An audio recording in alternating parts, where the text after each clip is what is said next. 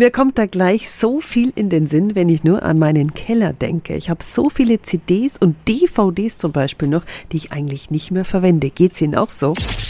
365 Dinge, die Sie in Franken erleben müssen. Und wie passend, das Nürnberger Film- und Künstlerhaus veranstaltet am Wochenende einen Film- und Schallplattenflohmarkt von privat zu privat. Da können Sie ein- und auch noch verkaufen. Guten Morgen an Tobias Lindemann vom Filmhaus Nürnberg. Guten Morgen. Wer verkaufen will, muss nur seine Artikel mitbringen. Tische werden gestellt. Eine Standgebühr gibt's auch nicht. Heute kann man sich noch dafür anmelden.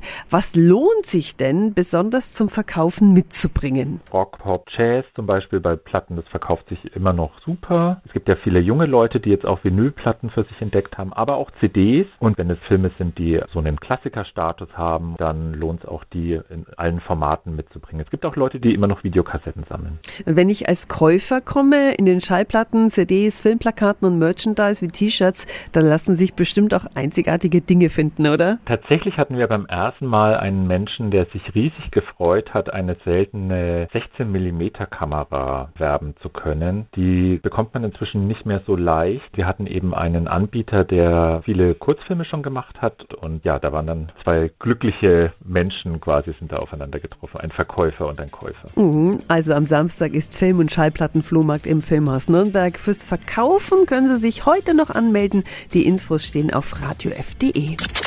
365 Dinge, die Sie in Franken erleben müssen. Täglich neu in Guten Morgen Franken um 10 nach 6 und um 10 nach 8. Radio F.